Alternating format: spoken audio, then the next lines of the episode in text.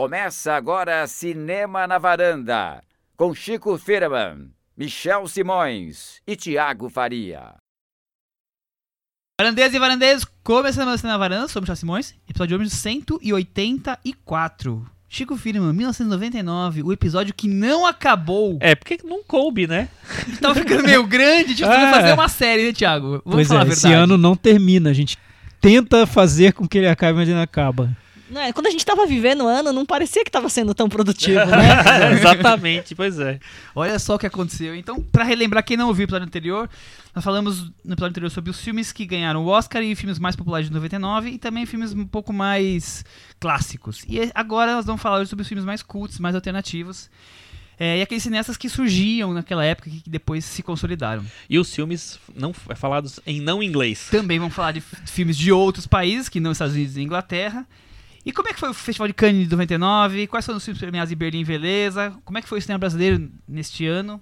Como é que foram os filmes da virada do milênio? Então vamos bater um papinho hoje sobre esse tipo de cinema. Certo, meninos?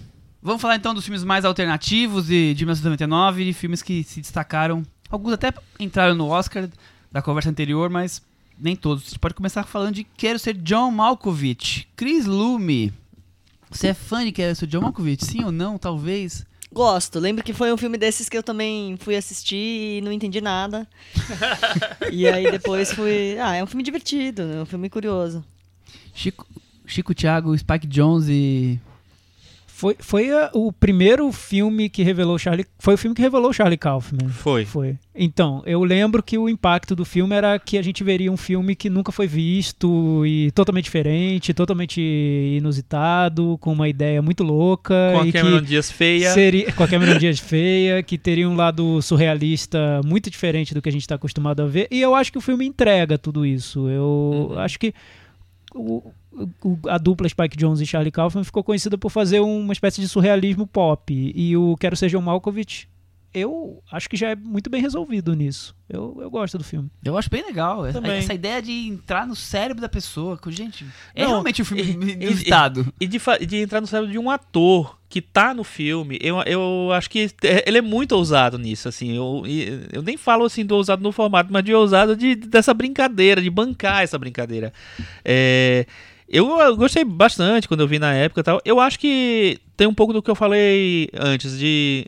É, é um filme que é, é muito. de- tem muita brincadeira e tal, que hoje em dia eu já não sou tão fã assim. Mas eu continuo gostando dele. Acho um filme bom, um filme é, que traz uma, uma, uma novidade ali pro, pro cinema que era feito na época, que, é, sei lá, um frescor mesmo. É porque o, o- uma coisa que me salta aos olhos, além de, da ideia de entrar no cérebro do- de uma pessoa conhecida como é o John Malkovich, é de você poder manipular aquela pessoa, né? É, é como se aquele, aquele, aquele homem se tornaria um, um joguete do seu, é, como é que chama? Um fantoche na- nas, nas suas mãos, né? E, e cada um que entra ali tem uma, um, um jeito diferente de lidar com isso, ou transforma a pessoa num, numa personagem completamente diferente, e o filme vai brincando com isso, né? Com as indas e vindas, as excursões e tudo mais. É Cameron Diaz e o. John Cusack, John Cusack, Catherine exatamente. Keener e o John Malkovich. É, eu acho, eu acho super interessante. que Depois eu viria com adaptação, que é que é um filme completamente diferente, outra, outra pegada, mas são, são dois momentos do Charlie Kaufman ali no começo que surgia como o- a grande revelação. Foi a grande revelação De do ano, Hollywood Foi a ali, grande né? revelação daquele ano. Não, mentira. O Sam Mendes também era a revelação. então foi a Não, segunda é, grande Sam- revelação. O da- Sam Mendes era o diretor que todo mundo tava apostando e o Charlie Kaufman seria o roteirista. É, né? isso. O, o que eu acho legal no Charlie Kaufman é que ele tem uma ideia geralmente muito inusitada, só que ele não mata essa ideia no filme inteiro. Ele usa a ideia no, no primeiro ato, no segundo ele mostra algo também muito inusitado, diferente, e geralmente no terceiro ele tenta amarrar tudo isso com, um, com algo emotivo, sentimental, para até trazer uma recompensa que vá além desse truque. E o Quero, John Malkovich, Quero Ser John Malkovich tem essa estrutura direitinho, a adaptação também tem. Em o breve, Anomali- workshop, como fazer É, um como filme fazer um do roteiro. Charlie Kaufman É, e com o o- Jack Faria. E o, o que eu acho que ele perde a mão é no filme dele, o Anomalisa, que é a animação que aí eu acho que ele tenta pegar essa, esse lado emotivo do terceiro ato e levar pro filme inteiro. E eu acho que fica um filme muito pesado. É, eu também não Mas esses fã, não. outros dois ele consegue começar como uma comédia maluca e terminar como um filme mais sentimental, discutindo as relações, a, o, o que seria o eu, o indivíduo, enfim, ele traz questões filosóficas pro filme. É isso. É isso, eu acho que, acho que o Thiago É. resumiu bem o filme. Essas questões filosóficas são bem interessantes, né? Você não acha que o John Malkovich podia ter sido indicado ao Oscar por fazer o John Malkovich? Ah, eu acho. Eu acho. acho que Esse eu- filme foi indicado a roteiro só? Alguma roteiro, coisa? a Catherine Roteiro, né? Keener concorreu. É, sim. É, não lembro mais. Melhor diretor, Spike O Jonze. diretor também. olha. É, que mais eu acho aqui? E é um filme que tem uma Catherine direção Keener. bem, até bem crua, né? É que isso que é o legal no filme, é que é um filme muito fantasioso, É. mas com uma direção realista, enfim. E roteiro original, foi exatamente esse. Acabou perdendo pro Beleza Americana. É, e eu, eu acho legal porque esse filme termina. Essa, essa indicação do, do, do Spike Jones é muito legal. Porque, assim, ele tirou o Regras da Vida e o A Espera de um Milagre, que tinham sido indicados a melhor filme. E que ele aí ele, ele ocupa uma vaga de um filme muito mais. De, de melhor diretor, você diz? É, Sim. muito mais padrão, né? Os filmes Regras da mais, Vida entrou. Entrou em que direção? Em então Foi, direção. foi, foi a do Frank Darabont. E, e, e, enfim, mostra já que a academia tem sempre teve esse lado de. esse pedacinho de ousadia. Então, é, o- a partir disso, o Spike Jonze foi sempre. e o Charlie Kaufman foram sempre sendo aparecendo em, em indicações e tal. E o Spike Jonze terminou ganhando um Oscar depois pelo Ela, né, pelo roteiro do Ela. É, eu acho que foi uma sementinha que jogaram ali, enfim. Muito bem. Outro filme bem criativo é o. Eu nunca sei falar esse nome desse filme. Existence, como é que é? Existence. Existence. Existence. Do David Cronenberg. E aí, Thiago? Nossa, eu lembro que eu adorei esse filme na época, porque é o Cronenberg mais livre. Ele Livre, fez o que queria com o filme, é uma ficção científica, é uma ficção científica que mexe com essa história, um tema muito, muito, é, que ele tem muito interesse, que é o corpo modificado. Então, eu lembro que os personagens usavam uns tubos no, no corpo, então a ideia do Cronenberg é sempre mostrar como a tecnologia altera nosso físico e vai mudando o ser humano. É- é- até é é uma ideia que tende a ficar ultrapassada, porque acho que a tecnologia está indo num outro caminho, mas é tão Cronenberg e, e num estado tão puro, é um do dos meus filmes preferidos dele. Olha, eu, eu lembro pouco, disso, não consigo nem. Esse foi um filme que ele, ele não foi lançado cabeça, no né? cinema. Ele é. não funde a cabeça? Ele não foi Ah, lançado no cinema, nos cinemas brasileiros. Não foi? Então eu vi depois, eu vi bem depois, assim. E, mas eu lembro que no começo, na nossa Liga dos Blogs, ele era um filme muito cultuado entre as pessoas que faziam parte da Liga. As pessoas gostavam Ah, muito. é uma, uma delícia, né? É uma Pra não delícia. dizer outra coisa. Mas o, Cronenberg, é o Cronenberg ainda não tinha entrado nessa fase do Cosmópolis, de fazer um cinema mais distanciado, frio e, e até um, cinema mais experimental, quase clínico. Nesse, nessa época ele ainda se divert, parecia que estava se divertindo com essas ficções científicas mais é, dark, terríveis que ele fazia. É, eu, eu mas gostei é- muito desse filme. Mas, mas assim, apesar de de ele ter muita brincadeira também, eu acho que é, um- é a fase que eu mais gosto do Cronenberg. Eu, que é a partir do mais ou menos dos Gêmeos, que é final dos anos 80, até acho que o Crash, talvez. Ah, Crash é maravilhoso. É, não, o Existence é depois, o É Crash é depois, depois. é Até, depois. até, então, até o Existence. E depois eu, Eu acho acho que que é ele... 96, 97, por aí. É, aí depois eu acho que ele fica. Não, desculpa. Eu, eu, eu gosto muito de Marcas da Violência. Então esquece tudo que eu tô falando. Esquece tudo que eu tô falando. Corta, o, Ma- o corta. Marcas da Violência é a transição. Não é? Mas ainda é, é um, é ainda um pouco diferente, porque tem essa inspiração É. de quadrinhos, Tem. ainda tá O mais Marcas solto. da um pouco. Violência, eu acho. Eu enxergo, como, eu- como eu falei do, do fim de caso e do Tudo sobre Minha Mãe, eu enxergo Marcas da Violência. Ele pega todos as- os elementos dele e ele traz para um cinema um pouco mais clássico. Ele evolui de alguma maneira. Pokémon Evolution. O Cris, Sofia Coppola, As Virgens Suicidas, você chegou, você viu na época, viu depois? Vi na época, vi na época. Lembro que foi muito comentado, era a estreia dela, todo mundo ficava lá lembrando dela só como atriz, no- na participação fracassada dela. Do- Poderoso Chefão filme, 3. né?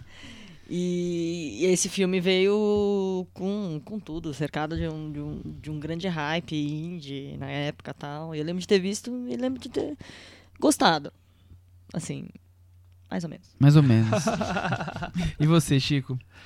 Eu, eu adoro Virgens Suicidas, eu acho que é um filme ultra envolvente, aquela melancolia daquelas irmãs e o quanto, é, sei lá, o sofrimento ou a angústia de uma vai passando pra outra a- até que, que culmina Com aquilo no- com aquilo, digamos assim, que mas já tá revelado. É, mas, mas são todas. É, é o maior spoiler da história de um título, né? Mas bom, não dá pra dizer que teve truque, né? Exatamente. É verdade. Mas eu acho é isso, aquela coisa dos pais que são tão. é, como é que eu vou dizer assim? Sufocam a- a- os filhos, né? Ali no caso das quatro irmãs, e que não permitem a relação delas com, com o mundo afora. É, hoje em dia a gente pode falar que é quase o filme do Yorgos São cinco, Lanthimos. na verdade, né? São São cinco. cinco? irmãs, é. É, tô pulando uma Aham. delas. uma delas é a Curtin Dunst, né? É, a, a Kristen Dunst é, é a, é a única que é fama, a atriz famosa. As outras, na verdade, eu nem sei se elas continuaram. Mas a Kristen Dunst era, é, já era estrelinha né, do, do elenco na época, né? Ela já vinha de... Já de tinha feito filmes, né? o Entrevista com o Vampiro, já tinha feito Adoráveis Mulheres, e aí nesse filme ela faz uma coisa mais ousadinha. né? É, mas acho que o destaque é realmente a melancolia que a gente ia descobrir indo na, no cinema todo da Sofia, né? É, É, mas era o primeiro época, passo. É, na época, como era o primeiro filme, teve muito preconceito. Muita gente disse que teve o dedo do Francis. Falaram, o pai dela foi lá e ajudou. Ela não é tudo isso, Que não. absurdo, né? Depois descobrimos que era Que- tudo Que preconceito. absurdo. né? Como era uma, época- era uma época diferente, 99, ainda não tem- tinha essas questões de representatividade. É, Quantos filmes nós falamos aqui de mulheres então, dirigindo? Quer esse- dizer, acho que esse é o, é o primeiro. quase, é o primeiro que nós estamos falando É o desde que começamos a conversa. uma em mulher 19. que tinha acesso ali, né? Filha do Francis Ford Coppola. Então era muito difícil ter filmes dirigidos por, por mulheres. Tem o outro, da, que é o da Claire Denis, O Bom Trabalho, Aham. que é outro filme importante de mulher dessa época. depois. E o Mas- Lixo e o Sonho é um outro que também a gente pode comentar, que fez nos Ramsey. festivais. É. Tá. O, o Virgens só- Suicidas, o que eu acho que o, o Chico tinha dito num outro num episódio, em outro momento do, do podcast, que os filmes que resistem são os que estão menos dependentes de, de, do tema, do impacto de um truque de roteiro e mais dependentes da atmosfera, da construção, da narrativa. Caso clássico, a Virgens Suicidas. Eu acho que Virgens Suicidas é um filme que sobrevive. Você, Totalmente. Hoje pode.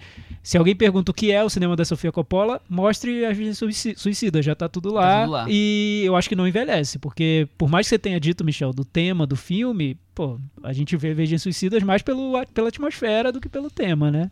Então, acho que é por aí. É por aí. É um é tema meio que universal, né? Relação pais e filhos, causa e efeito, acho que vai ser sempre. Vai mudando, vai ter sempre mutações, mas é sempre nesse ponto. Você sabe que Virgens Suicidas foi top 10 do Caia de Cinema? Na- de cinema? Ele estreou na França em 2000, Tá. mas é, foi top 10, então tava lá muito Aliás, bem duas- visto já, já. já que a gente tá falando de filme cult, eu tenho duas curiosidades pro Michel responder. Ai, eu ai, acho que ele ai. vai ter resposta. Já que, já Ai. que ele quer pregar surpresas pra gente, eu vou investir. Ah! Você não tava esperando. Michel, Ele eu gosta, queria né? saber, Ele gosta de primeiro, pegar a gente de desprevenido. qual foi o filme que ganhou o Festival de Cannes e qual foi o filme que ganhou a lista da carreira do cinema? A lista da carreira de cinema eu não Eu tenho. Eu não tenho. Eu tenho. Eu vou ficar devendo. Ah, Michel, como é que você não se preparou pra isso? O Festival de Cannes, quem ganhou foi o Rosetta, o Rosetta, dos Irmãos Dardenne. E a gente vai falar dele daqui a pouco, Num- junto, num- sobre minha mãe. Numa disputa ali no, twist, no, no é. Celebrity Deathmatch com o Almodova. Exatamente. Almodova perdeu. Olha, olha que coincidência. 20 anos depois, Almodova perde, Prêmios estando com o- a palma quase na, na, mão. mão. É, é verdade. Exatamente. Quase aconteceu, aconteceu a mesma coisa agora. E, Exatamente. e os Dardenne foram premiados dessa vez, mas não com a palma, dessa vez com melhor direção. Mas nós vamos trazer o Rosetta E o filme número 1 frente. um da- do top né, 10 do Caia de Cinema foi De Olhos Bem Fechados, do Stanley Kubrick. E acho que seja o momento de a gente falar de, de Stanley Kubrick, que morreu nesse ano, de 1989. Que Morreu ano, antes né? Que filme. ano. Então, pra mim foi um impacto enorme, talvez o maior do ano. Por quê? Primeiro teve o trailer que era o trailer mais incrível, acho que o trailer mais incrível que eu vi na minha vida. Que era, Nossa. que era um trailer que mostrava simplesmente era aparecia Cruz, Nicole, não, Cruz, Kidman, Kidman. Kubrick. É. Só. E, e com tocando uma música que eu não vou cantar aqui porque eu não canto muito bem, mas eu lembro muito bem desse trailer. Era do Enfim, Chris Isaac. a Entre, música. entrem no YouTube e procurem o trailer do. Do De Olhos Bem Fechados. De Olhos Bem Fechados, que é. Eu acho que é um. Pra mim é o grande trailer que eu já vi na vida. Enfim. O Thiago pagaria Olha pra assistir esse. É, trailer. e o trailer foi muito comentado. Todo mundo queria ver o novo filme do, Do do, Kubrick. Kubrick. Eu lembro que o, o filme anterior dele Era o era Nascido o para Nascido Matar. para Matar, que é de 86. E seis, sete por aí. Foram É. 12 anos. Então ele depois. passou 12 anos pra fazer um filme. E aí eu tava lá super ansioso pra ver esse filme no cinema, fui na primeira sessão de uma sexta-feira. O filme é na projeção da tela, isso vai ser difícil transmitir esse impacto hoje, até porque se ele for reexibido, ele vai ser reexibido em digital. Então, vai ser diferente da textura da película, mas ele, ele foi todo filmado com um granulado que parece que é o filme mais indie exibido na segunda mostra paralela de Sundance. O de Lucarno. num formato de tela um pouco menor que o, que o tradicional. Então, já foi aquele choque. Meu Deus, é um filme do Kubrick, 2001, Barry Lyndon. E nesse formato, com essa fotografia granulada, o que que tá acontecendo? Fora que é um filme, né, que é tudo que você não esperava do Kubrick. Um filme sobre um casal.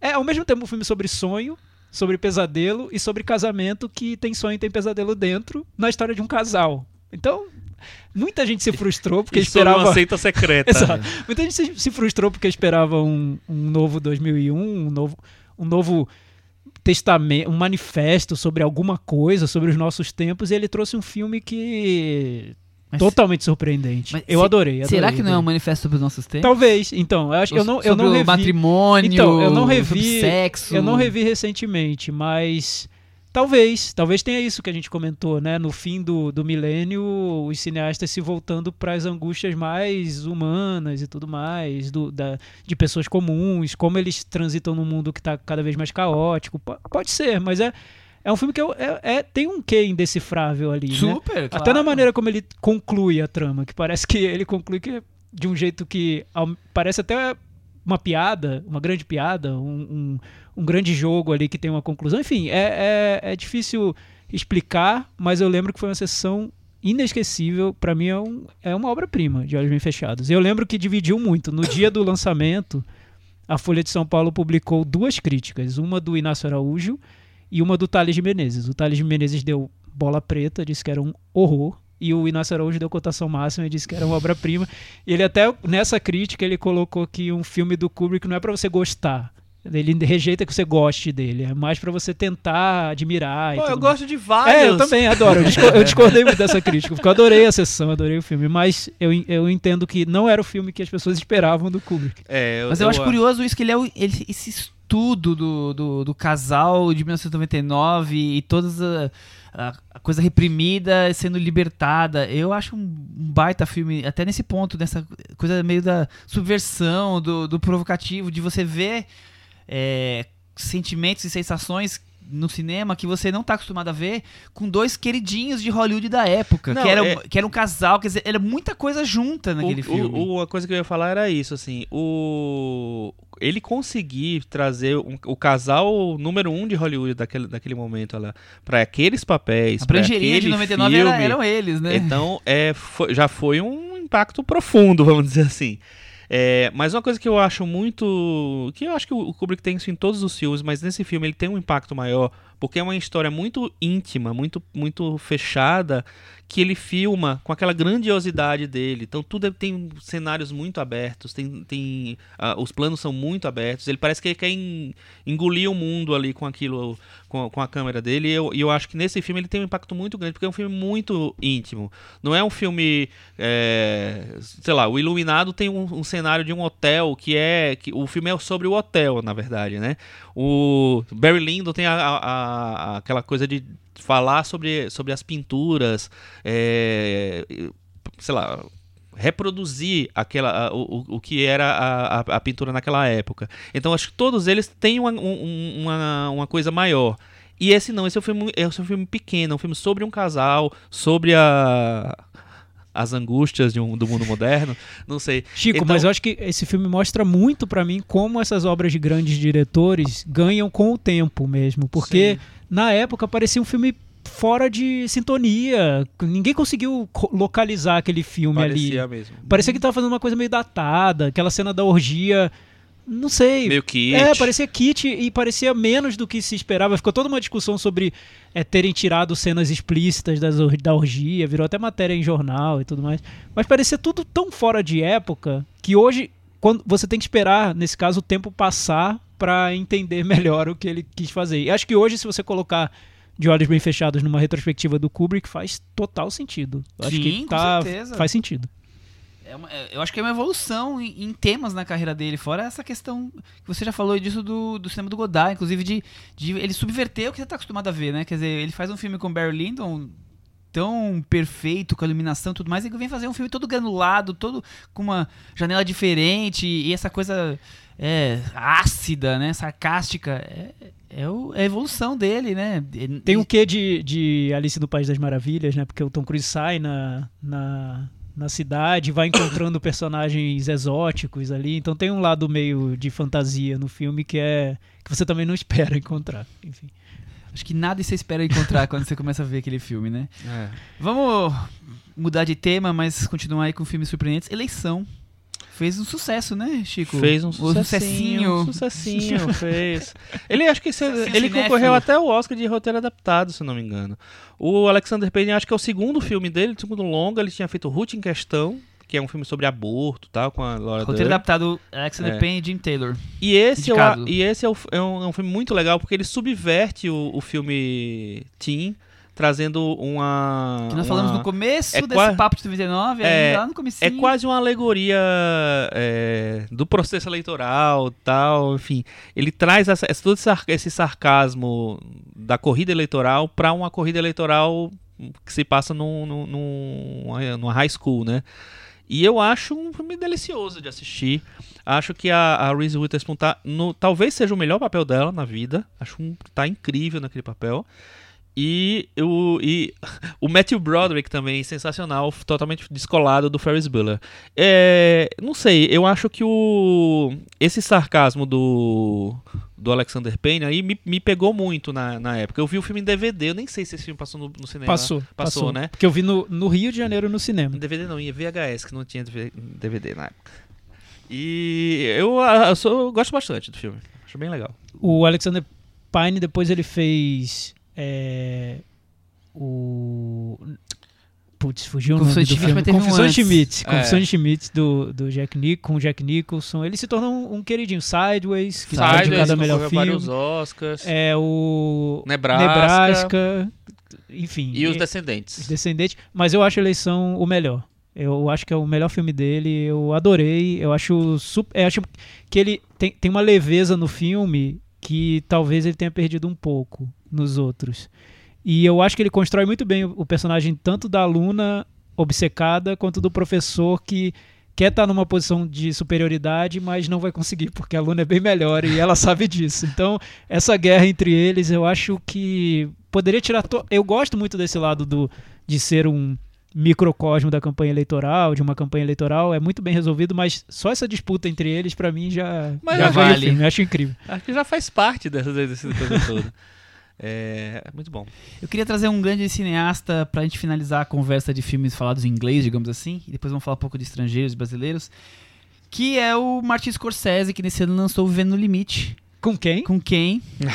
Por isso que eu estou. Vocês não estão vendo, eu estou olhando para Não, o Thiago não, Faria. Não podia faltar num ano podia. tão bom. Scorsese e Nicolas E Cage. Nicolas Cage.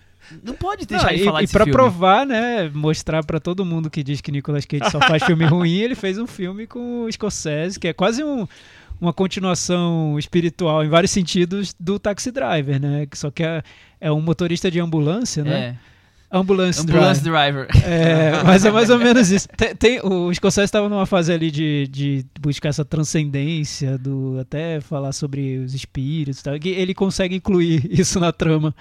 Ah, eu gosto muito do filme. Pra mim não tá entre os melhores, mas só por ter uma atuação espetacular, Épica. Ah, épica, já mereceria estar na lista. Eu revi o filme recentemente, ele teve uma amostra né, do, do Martin Scorsese no Cine Sesc e o filme passou. Eu não consegui ver todos e eu, ah, nem seria um filme que eu reveria, porque eu ia tentar mirar em outros. Mas como foi o- um dos que eu consegui ver, é, eu disse, ah, vou ver esse filme. Eu tinha visto no cinema na época, então eh, já ia ter uma, uma memória afetiva ali. E e que eu, eu achei legal na época. Eu lembro que o fi- o filme mais dividiu pro mal, Mal, né? As sim. pessoas falaram mal do filme, na verdade. Os fãs adoraram, como sempre, né? É. Mas eu acho que o que o é um filme muito especial, assim, é, porque tem essa coisa do Martin Scorsese sair um pouco do lugar comum dele, é, é Nova York e tal, mas assim é uma Nova York Não tem gangsters, muito mais, máfias, mais armas. É, é uma coisa muito mais passada na, na psique, né, no, na mente, na, na, na alma do personagem. É, ele se desprende muito dessa coisa do, do realismo que tem muito nos filmes dele, então tem um- uma coisa de alucinação, de sonho muito forte ali. Concordo com o Thiago, eu acho uma das melhores interpretações do, do Nicolas Cage. O Nicolas Cage sempre é melhor quando ele tá no excesso. E nesse filme ele é um dos, dos filmes que ele tá no excesso. O, o Vício Frenético é outro, o até o Despedido em Las Vegas é outro, tal. Ele sempre tá, tá bem, o Coração Selvagem. Então acho que ele é, é um, dos, um dos papéis em que ele tá mais, mais interessante mesmo. É, e eu adoro a fotografia do filme. Porque é uma fotografia que, que brinca com as luzes da cidade, com a, sabe, com a, o, é um filme que passa basicamente de noite, né? Tem, deve ter pouquíssimas cenas de dia. E ele brinca muito com isso e, e faz filmes. Cada, cada frame do filme é bonito. Às vezes você tá olhando um reflexo de, de retrovisor e aí ele faz uma composição visual. É o Robert Richardson, o, o, De tua fotografia? o diretor de fotografia, que fez acho que o, o Pulp Fiction, acho, do Robert Richardson. É, e, Pulp Fiction, não, o Kill Bill. E. Cara, é, nesse, nesse, nessa revisão eu ficava encantado com um, take que não era nada, era tipo um. A luz do carro, o retrovisor do carro refletido na, na- sabe? Um negócio maravilhoso. O que mais me lembro realmente é a interpretação do Nicolas Cage e aquela coisa meio alucinante, né? De ele não dormir, tomar remédio, dirigir naquela ambulância na noite de Nova York. É, é, realmente ele não, nunca esteve entre os filmes mais celebrados do, do Scorsese, mas eu acho que é um filme que mexe. Você. Eu, pelo menos, me punha na, na situação daquele motorista de ambulância. A tensão do emprego, a, a coisa de trabalhar à noite, de não conseguir dormir e virar essa, esse círculo de estresse que vai tomando conta daquele personagem. É um filme que me, que revira meu estômago, assim. Eu, eu gosto de filmes que, que me provocam. Ele, ele é um filme que me deixa marcas. É, e eu acho que ele, ele meio que cap- tenta capturar essa, essa coisa do- da, da doença da cidade grande passa pra pessoa. Eu acho, eu acho essa, essa transição que ele a faz. de, metrópole que, É. que, que vira uma doença, sabe, né? eu- é- Boa. é- eu- eu- isso eu acho bem legal. Contamina a pessoa. É, vamos falar de filmes estrangeiros agora? Ou falar em filmes que não são falados em inglês? Tem um que é inglês, que é para falar do inglês que a gente não falou, a gente até pensou em falar, que é o Lixo e o Sonho. Pode começar então que é um, um filme da Lynn. Ramsey. É um filme de estreia, né, dela. Sim, é o sim, primeiro sim, filme dela. Ela fez depois filmes que eu não gosto. É o... o- tem- como é? Temos que falar com o Kevin. Precisamos falar com o Precisamos Kevin. falar com, com o Kevin. Sobre o Kevin. É, mas esse filme eu acho muito interessante. Eu, É uma tristeza sem fim. eu vi filme, né? só, só recentemente, eu acho que é um filme que ele, ela retrata muito uma infância meio du, muito dura, muito perdida ali, muito sem é, com a criança que não tem em quem se fiar, né, para poder é, descobrir o mundo. É, Não tem um espelho, né? Um- É. um- ah, co- pra, pra ser adulto, quem tem que me espelhar, né? Ali são só péssimos exemplos, né? Ela tá ali É, solitária, não, no meio do e, e uma, lixo. Uma, uma falta de perspectiva para todos os lados, tudo muito é lixo, né? Inclusive tá no título por causa disso, né? É, muito lixo, uma cidade toda com, com lixo espalhado pela rua, por, por, é na Escócia, lugar. se eu não me engano. Eu acho que é na Escócia. E é um, é- eu achei menos maniqueísta do que eu acho. Eu, geralmente eu acho o cinema dela bem maniqueísta. Esse filme eu acho menos maniqueísta. Eu acho que tem um- alguns elementos, ela tem essa característica. Mas é, eu acho que ele consegue ter um respiro maior. E é um filme, eu achei um filme bonito. Tiago, audição. Vamos falar de Japão. audição do Takashi Miike, que virou um diretor cult depois um pouco. As pessoas meio que resgataram o audição. Eu não vi em 99, devo ter visto muito depois, acho que uns 10 anos depois. Quando os filmes dele começaram a circular em DVD e, e DVD importado, enfim, era um pouco difícil ter acesso aos filmes dele Raríssimos Antes dessa história de- lançados no Brasil. É, deles, antes né? dessa história de conseguir filme via internet, na época não existia isso. O Audição foi um filme que me chocou em todos os níveis. É um filme muito direto na crueldade dele e também funciona como uma parábola ali. Então, tem essa história do truque de você inverter a narrativa no meio do filme, enfim, perto do final, mas não me incomodou porque eu acho que ele ele também tem um humor muito muito ácido mesmo. Então, o estilo do Takashi Miike já estava bem desenhado nesse filme e não é à toa que considera um dos principais dele. Eu acho que é o melhor. Você tem lembranças de, de audição, Chico? Eu também vi depois, eu vi, no, eu vi em casa já. E foi um filme que me impactou muito. Eu me impactou assim, porque eu não esperava que fosse um filme tão sangrento, tão cruel e tal. E ele, ele é muito. Ele, o Takashi Miike, eu acho que ele tem essa característica de ser um filme, de ser um cineasta muito é, físico nessa coisa de mostrar as é, coisas aflitivo, mesmo. né? É Parte aflitivo. dele. É, eu não sou tão fã desse tipo de cinema, mas é, esse filme eu acho o mais um dos mais rebuscados mesmo dele. Assim, eu acho que tem uma uma, um, uma embalagem que é, bem, é mais sólida do que em alguns outros. É, eu falei assim, não, não, não, gosto tanto, mas assim, teve uma retrospectiva de um, do Takashi Miike uma época no CCBB e eu consegui ver alguns filmes, uns 5, 6 filmes. E o cinema dele, apesar do cinema dele que chega, que chega no Brasil, né, que chega no Brasil é ótimo, né, porque não chega, na verdade, mas que os, os filmes mais famosos serem esses que são mais brutos, assim, que tem uma coisa mais física, mais, mais forte. Tem muito filme dele que é muito diferente, assim. Né? Ele tem um lirismo em algumas coisas, tem, um, tem uns filmes mais fantásticos.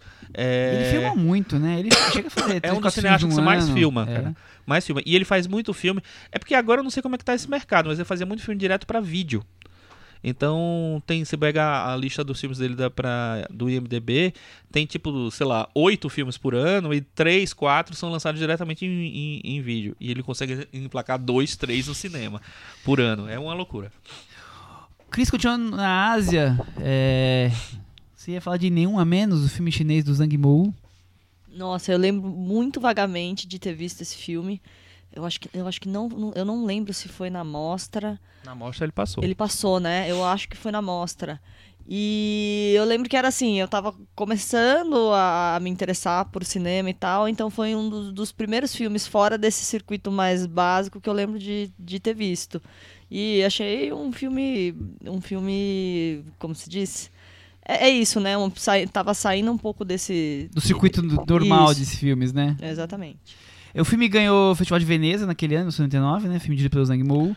Eu- E ganhou a mostra também. E ganhou a mostra também, como o Chico já tinha comentado. Eu acho interessante o Nenhum a Menos, é, nem é um filme que me impacta muito, mas é, é interessante ver a coisa do, da China. A gente fala Brasil grande, né? A China grande, quer dizer, a coisa mais do interior. É, é uma história de uma menina, se eu não me engano, que é, É uma menina que é professora. é professora do- da- das crianças É. ali na. na- E aí ela recebe vila, a né? missão, da, não sei se é do diretor, não lembro direito, assim, olha, é, você vai assumir essa, a- essa classe, mas quando eu voltar, não quero nenhum aluno a menos. É, nesse Só ponto, que né? nesse, nesse, impar, nesse processo todo, tem um- uma família de um aluno, se não me engano, muda da cidade, vai embora, não me lembro direito. E aí ela resolve que ela tem que buscar o menino. Achar o menino. É. É, lembra um pouco do cinema iraniano da época, né? Lembra totalmente. Eu acho que, eu acho que Nossa, tem, lembra muito. eu acho que lembra tem muito. super influência. Quando eu vi, parecia uma versão mais palatável É. do cinema iraniano. Mais simples, né? mais, É. mais, mais didático. É. tudo. É. Poderia ter sido mais forçado um pouquinho, né? Poderia ter tido um terremoto e É. metade das crianças congeladas. Metade... Enfim, mas é esquemático, né? É, Só é- que é- fez sucesso, as pessoas gostavam do- no Mas, circuito de arte na época dessas tramas bem singelas. Eu acho bem esquemático também, mas eu acho que ele é, ele é bonito o filme, assim, ele tem uma, ele tem uma, uma pureza calculada ali. É, eu acho interessante acompanhar essa, essa- a, a personagem e eu gosto muito da, da- da- dessa coisa da, dela receber uma missão e ser t- tão importante pra ela cumprir aquela missão. Sabe? Que você. Eu, sei lá, me engajei. Eu, eu comprei a, a, a, missão da É o personagem. tipo de filme que é, a genuidade da história é mais bonita do que o filme em si. Você fica impactado, pelo menos eu fico impactado. Aquele, que bonita essa história, olha só a perseverança dessa menina, resiliência e tudo mais. Mas como filme é. É simples, né? Uma trama É. bem que, que tr- transcorre sem grandes E é um filme pra impactos. festival, é um filme Sim. festival, pra Meio de exportação, meio né? de importação total. E é engraçado porque o, o Zhang, eu acho que é quase uma virada na carreira do Zhang Yimou, porque no começo da década dessa década de 90, que foi quando ele estourou de verdade e tal, ele já tinha ganho até, não sei se foi Veneza, não lembro direito. Ele ganhou algum festival com o Sorgo Vermelho. É, mas aí ele, ele estourou mesmo nos anos 90, com Amor e Sedução, com Lanternas Vermelhas, concorreu ao Oscar, com. Não esqueci os outros filmes, enfim. É, ah, o Operação Xangai e tal. Então eu, ele tinha uma coisa um pouco mais autoral, um pouco mais. E esse filme é um filme. É difícil dizer que é um filme totalmente comercial, mas ele é também. Eu, e eu lembro, inclusive, eu não sei se é nesse ou no seguinte, que. Ele ti- ganhou Berlim em 88 que com o tinha uma, Vermelho. ó, tá vendo? Que tinha uma- uma- um patrocínio da Coca-Cola. pra- Eu não sei se era pra esse filme ou se era pro outro. Que já mo- mostrava um negócio de. Mas não era, a professora não tinha que comercial. levar a Coca-Cola pro menino perdido, algo assim roteiro? quase isso, é, quase isso. já. Mas eu, eu acho um filme simpático. É, já que falamos de cinema iraniano, Thiago, temos um, um filme iraniano de, de pequena relevância, digamos assim, chamado O Vento Nos Levará. Sim, o filme do Abbas Kiarostami. É, na época, eu lembro que eu vi no cinema, passou no, no, no circuito de arte. Não era considerado um dos maiores filmes dele, mas acho que com o tempo ele, ele entrou, sim, entre, entre os maiores. Tem uma situação que ficou marcada pra mim, que é a história de um personagem que tinha que... É, para usar o celular ele tinha que subir um monte e aí o filme ficava nessas idas e vindas pra usar o Esse filme celular. é maravilhoso. É o problema que em alguns lugares ainda não foi resolvido, né? 20 anos depois. Não usa o celular Na tão fácil. minha mãe até hoje É tem umas verdade. falhas. É verdade, é verdade. Mas enfim, belo filme. Chico e o Vento Nos Levará. Eu vi na mostra esse filme também. E foi, foi um dos. Não, eu já tinha visto o Através das Oliveiras, tinha visto alguns outros filmes iranianos que não, não do Abbas, mas foi um. Acho que foi o primeiro, talvez, que eu, que eu vi no cinema. Não sei, enfim, X. Talvez tenha sido, não, não lembro direito. Mas. Não, o primeiro foi o Gosto de Cereja. Eu. Eu gostei muito na época. Ainda pra mim, eu tava me acostumando ao cinema iraniano. Então, eu gosto do filme, mas não, não teve o mesmo impacto que teve o Gosto de Cereja pra mim, que eu acho que é um filme que é mais. tem uma, uma trama um pouco mais fácil para o ocidental. O, o, o outro, né? O, é, o anterior. Sobre suicídio, o, né? É, o vento nos levará, ele é mais iraniano mesmo. É, é é a história de um engenheiro que vai pra uma zona rural, fica próximo de algum parente, né? E tenta. Ou tem, vai tentando se adaptar à, à realidade. Então, quer dizer, você tá, na verdade, colocando um, forasteiro ali como um olhar de como é que é a vida daquele vilarejo, né? Então, ele é o, o cara que precisa falar pelo celular e não, e não tem. Não tem. Não consegue a, sinal, mas Aham. mas o, o detalhe do filme todo é isso, é ele sendo os nossos olhos pra entender como é que funciona aquela, aquele vilarejo, aquelas pessoas, então entrando na, no Irã profundo. Então, eu acho um filme maravilhoso, entender os costumes locais, as pessoas, é, e naquele estilo abas de, de filmar, né? É, totalmente entrando na rotina das pessoas, sendo quase um cinema documentário, né? Uhum. muitas vezes. É, Tentando seguir ali meio que geograficamente, temos a Rússia com Moloch, filme do nosso querido cineasta Alexander Alexander Sokurov. Que você tem pra nos dizer, Chico? Foi meu primeiro filme dele. Também vi na mostra. Vi nessa minha primeira mostra. Vi na Cinemateca. Foi um impacto, assim, grande pra mim. Porque eu não nunca acho- Como eu nunca tinha visto o filme dele, o, o cinema dele, e o cinema dele é muito visual... É diferente, né? é, tem uma narrativa totalmente diferente, assim, eu fiquei meio hipnotizado por aquilo. Era difícil também, porque dentro, ainda mais dentro da mostra, vendo vários filmes por dia, você. De repente, um dos filmes é, é, é o Moloch. Então você tem que se dedicar àquele filme. Não dá pra você né, ver no automático. É, Assistir no meio de oito eu filmes achei ali, né? incrível, porque assim. É, é um filme que tem personagens muito, muito é, conhecidos, né? É um filme sobre o Hitler.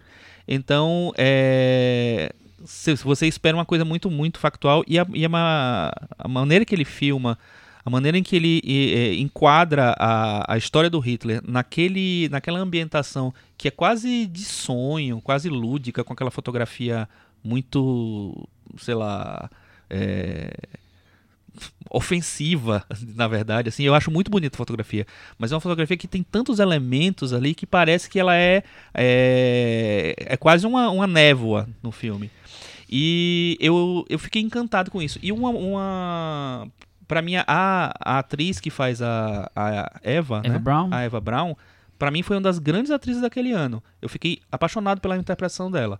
Porque você vai explicando, é, é, esperando muito do, do Hitler em si, mas ela tava lá na minha listinha de cinco de melhores do ano. Imagino que não seja um filme tão visto assim, né, Thiago? É, é bom. Eu vi numa mostra também. Teve uma numa mostra? mostra que teve em Brasília. Que tra- trazia o rescaldo de mostras do, do Brasil, do Festival do Rio e da Ah, Mostra de São tá, Paulo. legal. E também foi um choque. Eu lembro que eu nem gostei muito quando eu vi da primeira vez, porque eu me sentia, sabe, parecia que o filme. Sabe aquele filme que parece que tá brigando com você, que não quer que você acesse o que Incômodo. tá ali? Mas depois eu entendi que faz todo sentido. Tem uma, um- até uma cena que eu lembro bem que a fotografia parece que só tem um ponto luminoso no canto superior direito da tela que você consegue ver o Hitler através de uma janela embaçada trocando de roupa. E é isso por dois minutos. Sei lá, é, é, é muito assim o filme. É, ele, ele exige uma postura mais ativa de quem tá vendo. Então, se você começa a ver despreparado, é, é meio difícil. Eu lembro que ele fez uma trilogia dos ditadores, né? Tetralogia. Tetralogia. O Taurus é um filme todo distorcido na imagem. Já é difícil por outro motivo. O do, do japonês é lindo, é um filme todo amarelo, mas o formato da tela acho que é um pouco arredondado, não lembro, é diferente também. Então sempre tem uma. Sempre Algo tem um incômodo inusitado. E o outro é visual. o Fausto. Sempre tem E uma fuleiragemzinha. É, e o Fausto, que é, um, é um, épico que até hoje eu não entendi direito o que acontece lá, mas. Enfim, Ah, o, Fausto é, o, Fausto eu acho que é o mais, é o mais acessível. É, Dos quatro, quatro. dúvida, com é. certeza. Mas o, o do, o do japonês eu acho lindo. Os outros eu acho que são horríveis, mas de propósito. Porque a ideia é fazer um filme sobre o Hitler que seja um filme digno do Hitler, aparentemente. Então, é um É. filme muito, muito difícil de, de Mas acessar. ele, ele traz uma outra perspectiva do Hitler, né? Eu- Sim, eu também- é um Hitler ridículo. É, né? exatamente. Patético. Patético. Eu vi, eu vi numa uma mostra Ele não busca da realismo, né? Ele Pelo não, não contrário. quer, ele não quer realismo. sobre a carreira do, do Sukurov. Então passou três, quatro filmes do Sukurov né, ali. E eu lembro que eu, o, o cara que programou a, a mostra era o, um cara que trabalhou em, no cinema brasileiro anos e anos, chamado Bernardo Verbov.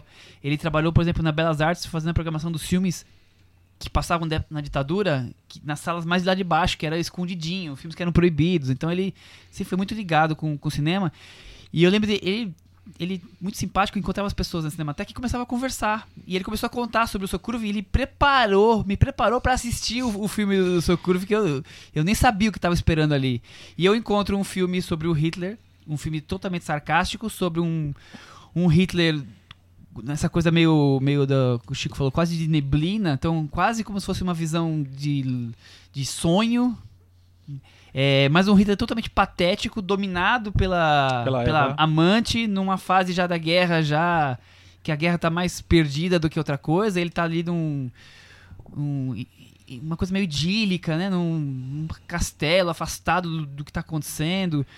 E cuidando da- dessa ro- pequena rotina nesse momento é, totalmente degradante da carreira dele. Então ele toma um chute na bunda da, da, da amante e, e é humilhado tomando uma sopa de letrinhas. Quer dizer, é um filme que você não espera ver um filme do Hitler. O Hit- Hitler você espera ser aquele cara daqueles discursos que domina o fascismo e leva a Alemanha pra, pra a, que ponto chegou. E ali você tá vendo uma coisa mais íntima, oposta à figura que você encontra. Não tô dizendo que, que seja aquela figura do Hitler íntima, mas o filme explora uma possível persona do Hitler diferente do que a gente É, espera. eu- eu- isso que eu mais gostei do filme, que é um filme que eu totalmente não esperava. É assim, é um filme que eu achei muito difícil de assistir. Pra mim foi um esforço grande, assim. Mas eu vi tantas qualidades ali que eu fiquei firme e, e gostando, na verdade. Enfim, russos filmando, né? É. É, se você, pra quem tá vendo a série da HBO Chernobyl e tá achando fidedigno, assistam Sokurov, vocês vão mudar totalmente de ideia. Visão, é. Vocês vão achar que aquilo ali é o filme do Bruce Willis. Outro Ó, mundo. né? Falar nisso, você, você- a gente veio do, do Extremo Oriente, a gente já tá na Rússia e tal, mas eu queria falar de um filme do. que é um filme japonês chamado Verão Feliz, do Takeshi Kitano. Que é um filme que eu adoro. Também vi na mostra. Você vê que essa mostra foi boa pra mim, né? É, Acho que você foi na mostra ali, foi, foi, foi um belo começo, Chico. É, Foi, mas- foi Mas mesmo. foi um grande ano, pelo visto, Foi um anos grande 99, ano. né? Logo, a É, mostra tinha que ser boa. É um filme que eu, eu não conhecia o cinema do, do Takeshi Kitano. Kitano. O, o- já, tinha, já tinha um grande sucesso é, até no Brasil, já tinha sido lançado. que é o tal, Hanabi, né? que é o Hanabi, que eu não tinha visto ainda, eu vi só a depois. primeira ida à mostra foi. A, a Cinemateca foi assistir Hanabi. Ah, é? Olha É. só que legal. E aí eu assisti esse filme na sala, na, na tela do Cinearte, que é um cinema aqui de São Paulo que é gigantesco, é um dos maiores, das maiores salas de São Paulo, né, eu acho. E foi um, foi maravilhoso, porque esse filme é como se fosse um filme do Clint Eastwood. O Takeshi Kitano é meio como se fosse o Clint Eastwood do, Do Japão. do, do Japão, né? Ele faz filmes, muitos filmes de ação, filmes, filmes policiais e tal, mas tem, tem uma sensibilidade, uma coisa ali que é- é- deixa ele diferente de, de outros cineastas. E esse filme, basicamente, é como se fosse o, o- um...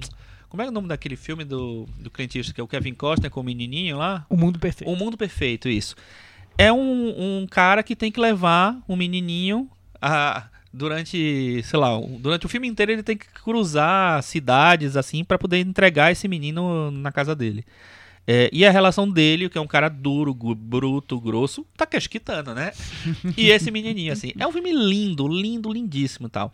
E que tem a trilha sonora do Joe Hisaishi, que é o mesmo cara que faz as trilhas sonoras do, do Hayao Miyazaki. Então, cara, assistam esse filme. É um filme lindo, maravilhoso. Pouca gente viu esse filme.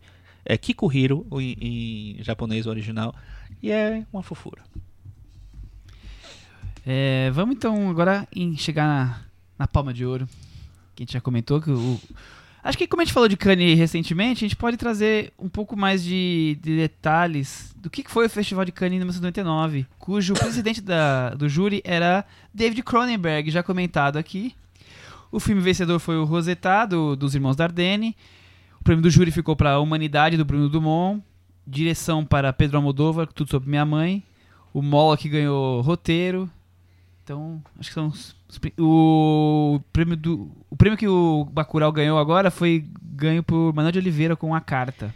Então, olha, uma premiação super ousada do, É. do, Cronen- Cronenberg. do, da- do júri liderado pelo Cronenberg, porque Tinha são Holly filmes Hunter difíceis, nesse, viu? nesse turma também. Eu lembro que a Humanidade do Bruno Dumont eu vi num, num festival lá em Brasília também, e foi um filme que muita gente abandonou a sessão. É difícil É um assistir, filme né? difícil. Eu gosto muito desse filme, Sabe mas é um filme vi? bem difícil. Na mostra, né? Essa amostra. eu lembro que tem- ele é, num, num, é, filmado em scope, né, na, na tela toda, e tem uma cena que é o, o detetive do filme passando de um ponto a outro numa na cidade, ele vai do cantinho da tela até o outro cantinho em mais ou menos 10 minutos. e é isso. assim. E é isso aí. Enfim, muita gente abandonou a sessão, mas estava ali já o cinema do Bruno Dumont. É um, eu ainda acho um dos melhores filmes do Bruno Dumont, A Humanidade. Eu gosto muito. Eu lembro que eu achei bem chato. É, eu também não revi. gostei muito. E era o festival do Almodóvar. Todo mundo achava que o Tudo Sobre Minha Mãe ganharia. Foi lá o Cronenberg, tirou da cartola Irmãos Dardenne. Ninguém sabia Quem eram os Dardenne, os né? Irmãos Dardenne com o Rosetta. E depois eles viraram habituês de Cannes e ganharam várias vezes, vários Inclusive prêmios. esse ano. Inclusive esse ano.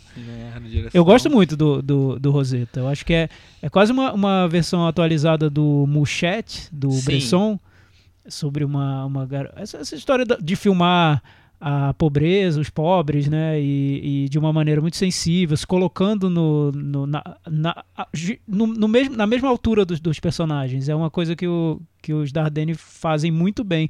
Eu queria até. Faziam, né? É, eu queria até que eles não tivessem feito os últimos filmes pra gente lembrar Ficasse ainda com mais carinho ali, dessa né? fase do Rosetta, o filho, enfim, vários filmes muito bons que eles fizeram nesse período. Depois eles foram ficando mais comerciais e É. perderam a força. Também concordo. O, eu Chico, gosto demais. sobre desemprego, sobre uma juventude desiludida. É. O que, que é Rosetta pra você? Eu, eu acho um filme muito bonito, eu acho um filme muito duro também. E é um filme que ele. Eu, eu vi ele depois. Ele passou numa moto, uma moto do Zardenne no. Acho que foi no CCBB, não lembro direito. É, e eu consegui ver ele no cinema. Então eu, eu fiquei bem, bem impressionado com eu o filme. consegui ver no cinema muito depois. Passou lá em É, Brasília, ah, porque não foi exibido na época, era uma loucura. Não foi todo a mundo queria ver, Cannes é, todo e não- mundo e queria não ver passou. e não, não foi E não exibido. tinha sido lançado em VHS, em nada tal. Então eu consegui ver também, eu acho que lá pra 2005, não lembro direito agora, eu não vou saber. Mas demorei bastante pra ver. E eu gostei bastante. É o filme do Dardenne que eu acho que eu gosto mais. Ah, sim. De longe, assim, não. Eu, eu É não um filme tinha gostado. Resume a carreira deles, né? É, eu não tinha gostado do filho, eu lembro até que fui xingado na internet, né? Eu gosto do, do filho. Twitter. Eu não gosto muito de porque- criança, mas o filho eu gosto. É, não, não sei, não gostei, não, não, não fui com a cara, tá? A criança eu acho mais legal. Mas o, o, o Rosetta, ele, eu comp- comprei desde o, desde o início, assim. Muito bem. É, vamos falar então sobre Tudo Sobre Minha Mãe, Vamos. que é um, um- Se eu não me engano, foi o primeiro Almodóvar que eu assisti.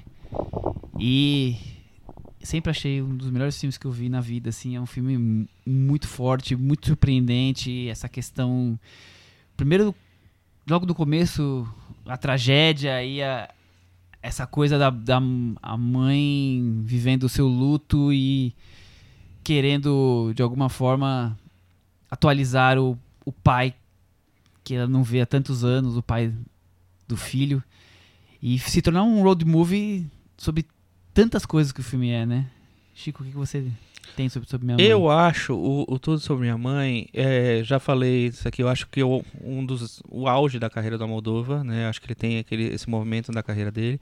E eu acho que o Almodóvar é um dos pouquíssimos cineastas que conseguem fazer um filme com muitas coisas ridículas e fazer com que essas coisas ridículas sejam f- lindas. É, é um cineasta que ele trabalha muito com o excesso, com a. Com a, é, a- ele está muito perto do banal, do vulgar ali. Só que ele dá. Ele, ele consegue. Ele tem tanta. Uma costura tão, tão bonita, tão, tão perfeita, que eu acho que ele consegue é, amarrar todos, to- todos os elementos, todas os, as pontas que poderiam ficar bobas e gratuitas e vulgares. É, para mim é um filme belíssimo. Eu revi essa semana o, o Sobre Minha Mãe e fico impressionado em como ele consegue fazer aquilo, chegar, chegar na, na- naquela beleza, entendeu? É um filme que visualmente ele é lindo, porque ele tem, tem uma fotografia super calculada, super bonita, é, tem quadros, enfim, que, não, que o Almodóvar não pensava tanto nisso antes, ele, ele é, consegue um, um impacto visual muito, muito forte e tal. É, é um filme de grandes atrizes, as, as atrizes são ótimas, principalmente a Cecília Roth, que eu acho que ela tá numa interpretação que para mim é uma das minhas favoritas dessa década, talvez, nem sei se, se não, não mais. É, eu adoro o filme, eu acho um filme uma, obra-prima, É, de eu acho verdade. primor. E o, o final, quando você descobre o pai e, Aham. e toda a questão que isso traz, né? Então, é, isso é que eu acho, que eu acho legal. é assim. outra surpresa, né? Você vai, você tá numa história do menino que é, que é apaixonado pela atriz, que tal, não sei o que lá, não sei o que lá. Aí o menino morre, de repente você entra num mundo, num, num submundo de prostituição, de travestismo, sabe? De, de é, trans, que naquela época nem era um assunto, nem era um tema. Então eu acho que ele consegue mergulhar no negócio sem perder uma. uma um- sem estar com o espírito elevado, vamos dizer assim, o tempo inteiro. Ele consegue mergulhar numa, numa coisa muito, muito é, submundo mesmo.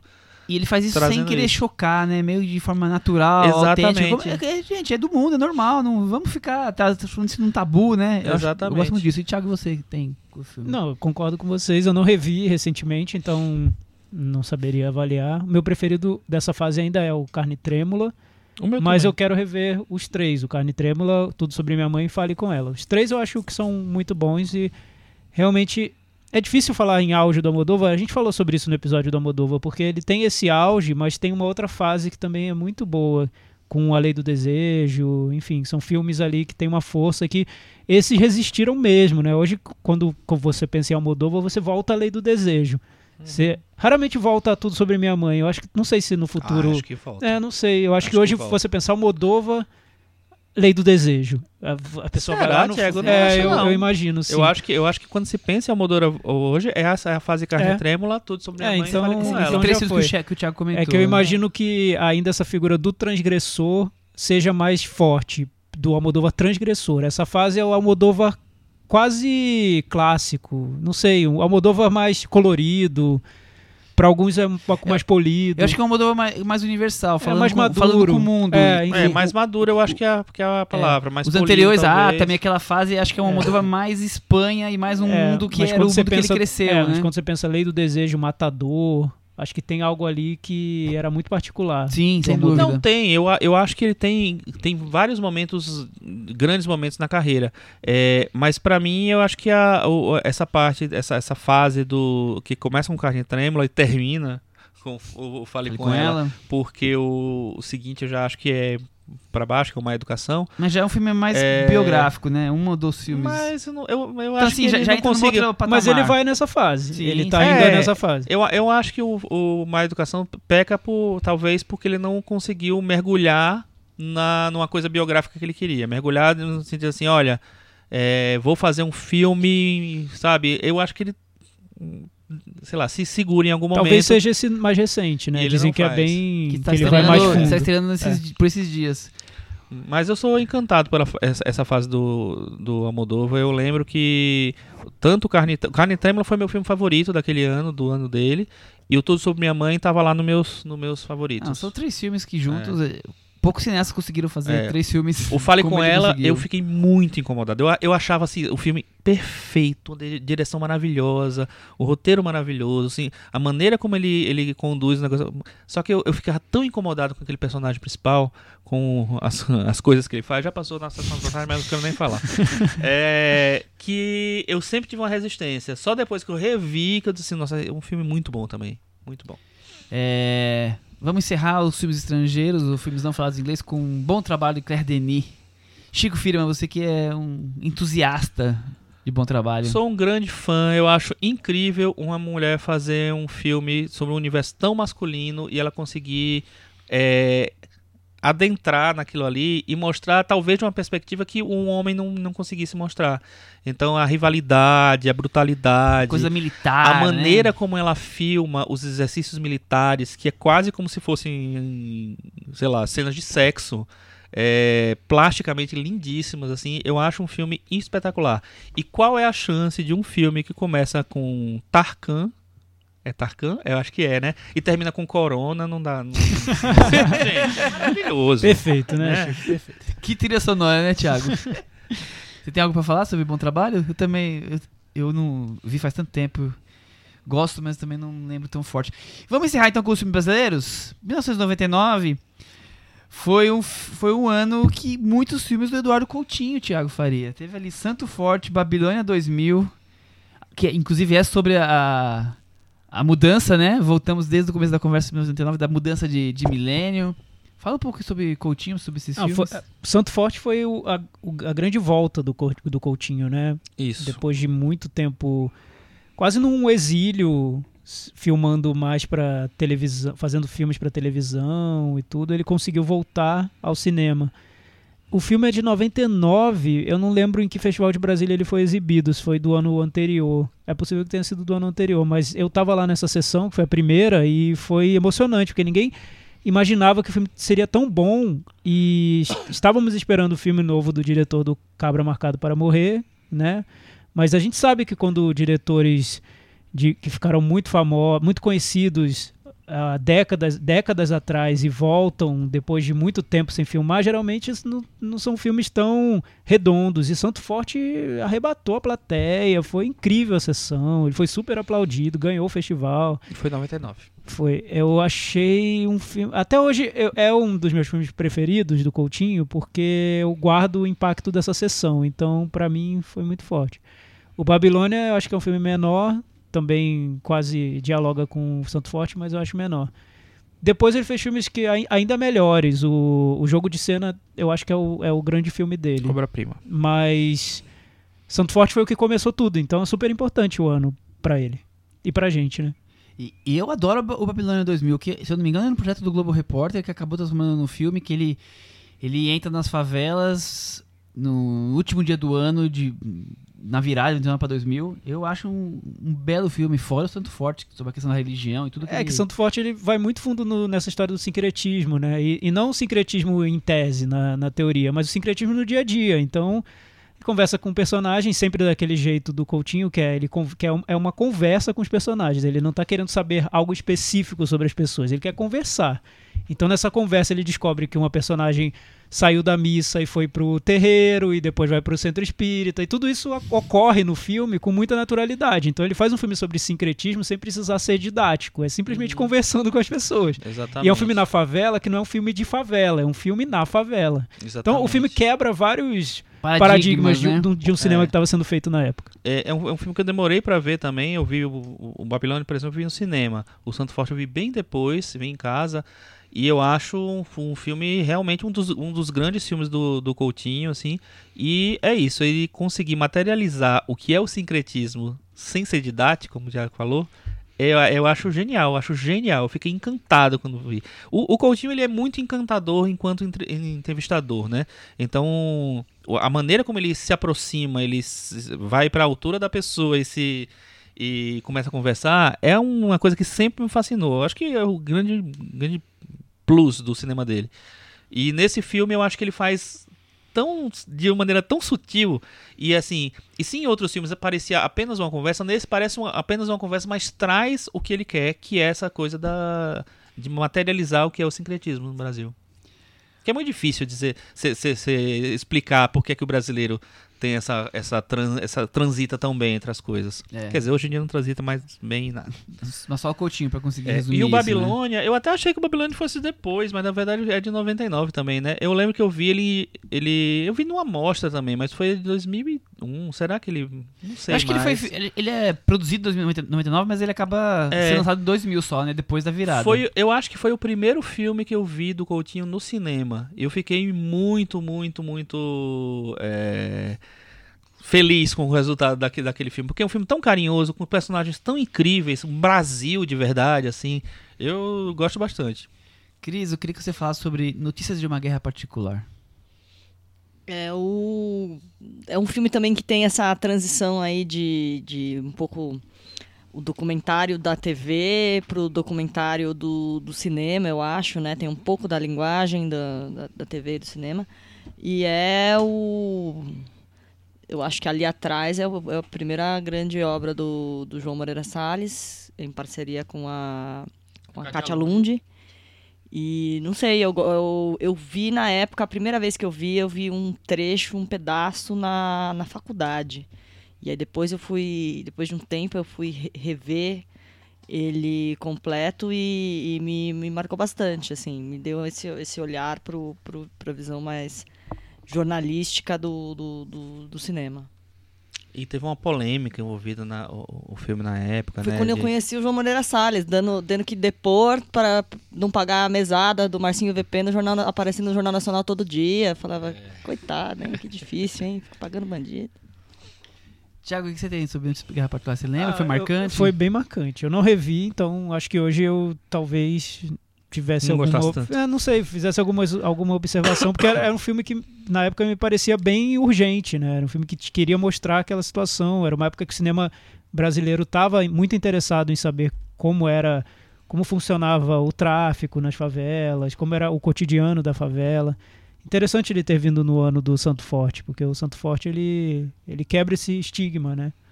Do, e, mas o Notícias de uma Guerra Particular tem essa ambição de ser um retrato do, do tráfico. É, Eu, eu gostei muito quando eu vi. É um filme que fala muito com, com aquela época, né? Você- eu acho que até hoje ele deve ser muito bom. Eu, eu vi faz, não faz tantos anos assim, eu acho ele super impactante. Mas é um filme que, naquela época, ele tinha uma urgência, ele precisava ser visto, precisava ser falado, que esses temas precisavam ser discutidos no momento, né? Então acho que ele é o forte. Mas em resumo, estamos falando de- do Brasil 99, os grandes destaques são os, os documentários, né? É, mas tem um filme que ele ficou meio. é, é, Na verdade, assim, talvez ele nem seja tão bom. Mas eu, eu quando eu vi, eu tava espe- esperando bastante, porque era um, é, era um filme do, do Walter Salles, o Walter Salles fez logo depois do Central do Brasil, que é o primeiro dia. Que é um filme bem totalmente diferente, é um filme que vai para outro lado, é um filme que, que não é um filme de emoção, como, como o Central do Brasil é. Mas é que eu gostei muito quando eu vi, porque eu, eu, eu enxerguei um cineasta tentando fazer um negócio totalmente diferente do que ele tinha feito, sabe? Tentando se desafiar. E eu gostava muito do- do- do- dos atores que estavam envolvidos no, no, no filme. Tem o Matheus Nastergalli, acho que é um dos primeiros papéis do Matheus. Tem a Fernanda Torres e o Luiz Carlos Vasconcelos. E, e tem um trabalho de fotografia do Walter Carvalho lindíssimo, maravilhoso, de composição, de, sabe, eu lembro de enquadrar as coisas dentro da, das formas. Eu achei um, um- um belo filme também eu preciso rever pra saber se eu gosto ainda.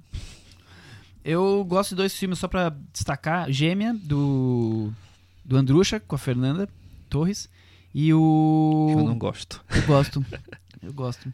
E o Dois Córregos do Carlos Reichenbach, foram filmes daquele ano que. Os dois passaram no Festival de Brasília Ah, que é? o Santo Forte ganhou. Dois então córregos passou Forte na mostra bateu também. Bateu esses os dois. dois. Dois córregos também passou nessa mostra. Você Dois Corpos essa, também, então. essa, mo- essa mostra tinha passando em todos os filmes do. Esse foi um bom festival de Brasília.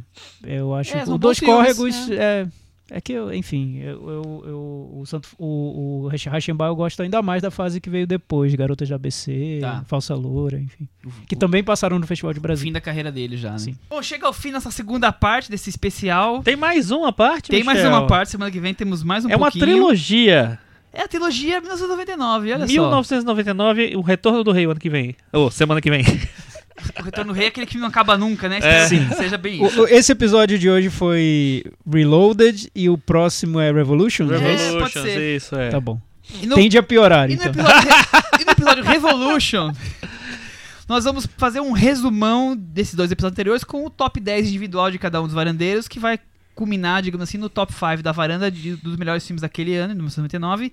E também vamos discutir o filme que os varandeiros escolheram depois de um leque de 25 opções, Magnolia. Tem Paul Thomas Anderson na varanda, portanto, aguardem, porque promete. É isso aí até semana que vem. Tchau. Tchau.